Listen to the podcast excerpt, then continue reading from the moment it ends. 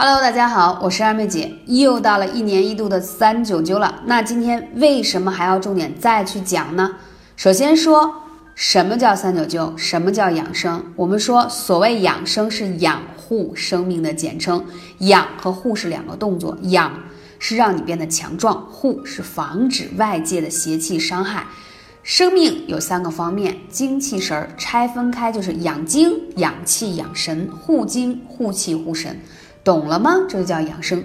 那为什么要三九养生呢？三九时节是冬至后开始的重要时间段，阴极之至，阳气始生，就像太极一样，就打太极。什么意思呢？就是我来给家大家讲这个意思，就是这个时候是阴气极重的时候，但是也是阳气开始孕育而生的时候，阴阳的交变时刻。此时进行生命的养护行为，可以得到事半功倍。知道了吗？所以这件事情很重要，啊，很多人会问说，我之前夏天做了三伏，冬天还用三九吗？这个当然太重要了，因为趁着年轻，身体要多储备。还有三伏和三九是相得益彰、相辅相成的，一个都不能少。那三伏跟三九有什么不同的地方呢？三九是阳气的始生开始，三伏是阴气的始生、阴气的开始。一年当中由阴转阳和由阳转阴的不同时刻，就像刮北风和南风，防护方式是不一样的，需要养的地方也就不一样，这些都需要专业的治。很多人会说，二妹姐，我还年轻，我需要三九养生吗？我想说，其实明年我想做一张专辑，叫养生要趁早。养生不是老年人的专属，应该我觉得是年轻人的专利。为什么你在年轻时候不养生，等了老了就不是养生了，是要养医生了？因为你再养生已经来不及帮到你了。所以听了我的课程，赶紧行动起来啊！常经常说说养生可能是老年人的专利，常把自己做一辆车吧，车没有保养，定期做个检查，你突然间爆胎了，你想想，就跟突然间得病，如果你经常做保养呢？那很多人会说三九灸、三九养生有那么神奇吗？世界上没有绝对的事情。这就好比说，你今天吃了饭，明天就不饿吗？吃也是为了消耗，保养也是为了减少概率及得病，也要有一个怎么说呢？减少你得病的几率。如果你将来得病，也要有一个很好的体质去对抗疾病。了解了吗？所以说，我们要相信我们本身有一定的自愈能力。然后还有人会问说，我平时坚持艾灸还有必要三九吗？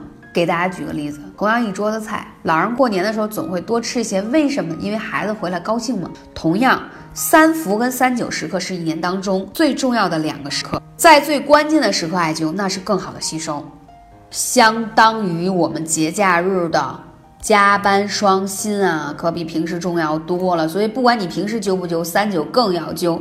三九的时候遇到节气，按三九配穴还是节气配穴呢？三九时刻是一年的大令，令什么意思？就是正当时的意思，就相当于一个针对性的问题，就是你的直属领导和上层领导同时下了命令，你听谁的？你当然听上层的，毕竟是直属领导归上层管，所以这个意思就是节气是三九当中的一部分，当然要归三九去管，了解了吗？所以三九灸的作用机理是什么呢？大家都知道《内经》中关于养生一句话叫什么？哈哈，是不是太复杂了？如果不知道这个时间段哪种邪气偏盛，那我们又怎么去很好的规避呢？特别是三九这个时间节点是一阳始生的时机，所以特别特别重要。那今年三九和去年有什么不同呢？啊，这个怎么说呢？每一年的温度不一样啊，还有就是说。气温不一样，啊，还有你自己身体状态不一样，所以每年你三九都会在穴位上有一些不一样的配穴。所以讲到这里，二妹姐要开始送粉丝福利了。福利是什么？赶紧来联系二妹姐的微信幺八三五零四二二九。我要答谢我的粉丝，所以我要根据你描述的身体情况，给你搭配适合你的三九灸，这样你在三九天的节气才会把自己身体养护好。最后，在节目之后，我还要强调一下，三九天三九灸特别特别重要，错过这个冬天，你就要再等一年了。无论你现在身体什么状况，任何的问题，三九天的三九灸都能帮你起到很好的调补的作用。感谢你，我们下期节目再见。